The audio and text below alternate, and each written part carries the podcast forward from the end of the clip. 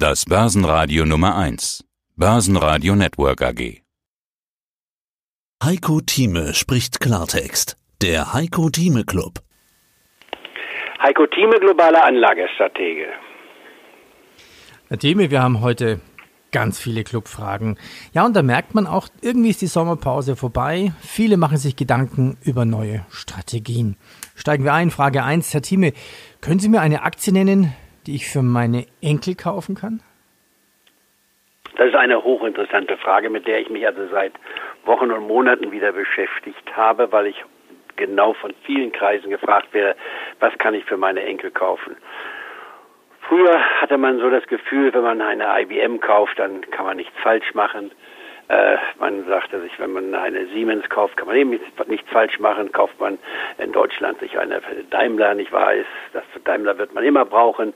Und in Amerika sagte man sich nicht wahr, eines kann man natürlich nicht falsch machen, wenn man in der Aktie investiert, die seit Anfang an, seitdem es den Dow Jones Index gibt, nämlich seit dem 26. Mai 1896, wenn man diese Aktie kauft, die das erfolgreichste Unternehmen, nicht wahr, war am Ende des vergangenen Jahrhunderts, also im Jahre 2000 und von dem erfolgreichsten Manager des 20. Jahrhunderts geleitet wurde, dann kann man doch offensichtlich nichts falsch machen.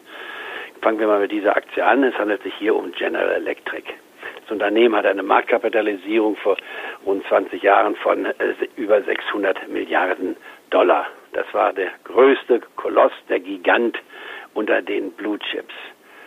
Ja, heute ist die General Electric nur noch 10 Prozent von dem Wert, zahlt keine Dividenden oder kaum noch Dividenden und von der Brillanz des Managements ist nichts übrig geblieben. Man kann sogar im Nachhinein sagen, dass die damals scheinbare Brillanz im Grunde genommen auf Kosten der Zukunft ging und dann ging das Unternehmen den Bach runter, weil die Diversifizierung, die damals von Jack Welch angestrebt wurde im Finanzsektor, erwies sich im Grunde genommen als nachteilig, weil sie nur kurzfristige Ergebnisse brachte und keine nachhaltigen Erträge.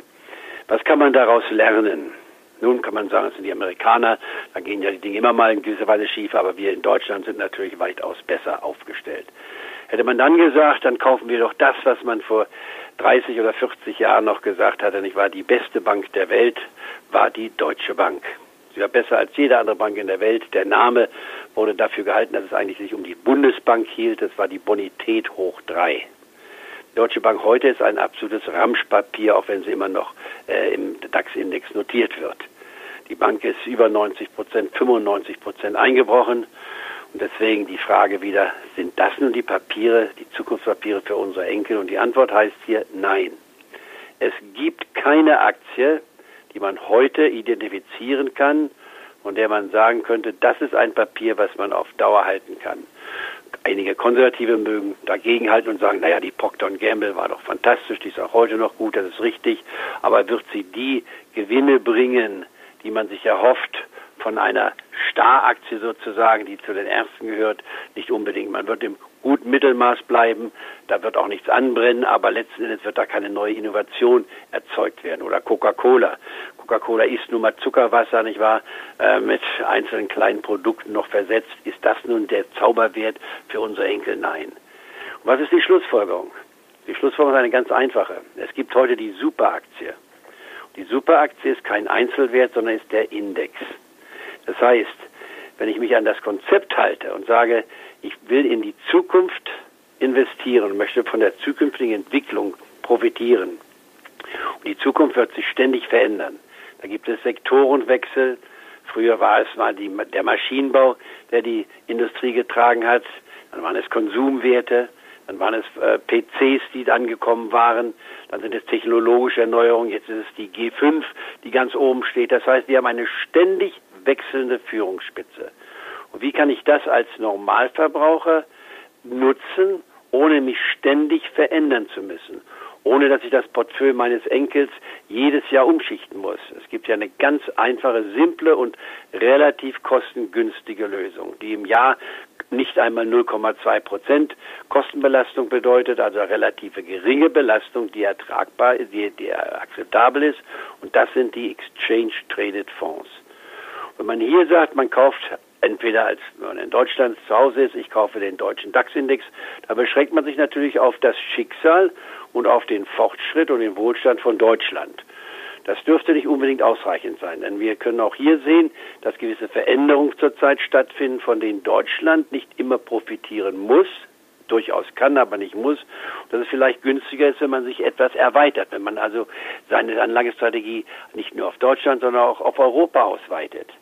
Dann gibt es einen weiteren Schritt. Warum sollte man sich auf Europa beschränken? Denn Europa kämpft ja mit sich. Wir haben interne Probleme, wir haben die Brexit-Frage nach wie vor vor uns stehen, auch wenn ich meine, England wird nach wie vor nicht aus der EU austreten, aber das ist ein ganz anderes Thema. Dann gehen wir doch etwas weiter. Nehmen wir doch gleich die gesamte Welt in Betracht. Denn eines ist klar, nur wenn die gesamte Welt nicht überlebt, sondern weiter nach vorne kommt, wenn auch in Afrika die Dinge sich positiv entwickeln und wenn in Asien jeder Mensch nicht mehr hungert, sondern jeder Mensch das zu essen hat und wenn in Lateinamerika die Menschen auch besser dastehen in Zukunft. Nur dann wird es uns hier in Europa und in den USA und in anderen Industrienationen auch besser gehen. Dann haben wir einen echten Fortschritt. Dass der nicht auf Kosten der Umwelt mehr passieren darf, ist uns auch klar geworden, spätestens jetzt hier während des äh, Umweltgipfels in äh, äh, New York. Wenn wir hier sehen, dass eine junge Schwedin mit 16 Jahren uns allen die Leviten lesen muss und das in einer hervorragenden Art und Weise, wenn natürlich auch etwas geschult, das gehört dazu, nicht wahr, ein Referat hält, was uns animiert und wenn ich das vergleiche mit dem Referat, was Präsident Trump gestern vor der UNO vorgetragen hat, ist das also genial, eines Nobelpreis würdig, während Trumps Vortrag kein Oberschüler würde sein Abitur bestehen mit einem solchen Vortrag, ja, mit einem solchen da, Vortrag. Jetzt, da, da bin ich bei Ihnen. Also, also nochmal noch mal zurück einen Weltfonds kaufen oder einen Weltfonds ETF kaufen dann quasi? Ja, das ist die Lösung. Das, darauf will ich hinaus, dass man sagen, gibt es jetzt einen Fonds, wo man wirklich sagen kann, das ist der Fonds, wo man hier in der gesamten Welt investieren kann. Und da gibt es eine Möglichkeit. Es gibt also einen Fonds, der aufgelegt ist, nicht, weil er die gesamten Werte der Welt quasi in einem Portfolio hält. Und ich suche jetzt gerade nochmal die Wertpapierkennnummer heraus, damit wir sie auch notieren können. Wir haben das auch schon einmal in den vorletzten oder letzten Diskussionen genannt, aber noch einmal, dass es jeder von sich aus weiß, das ist der MSCI Weltfonds.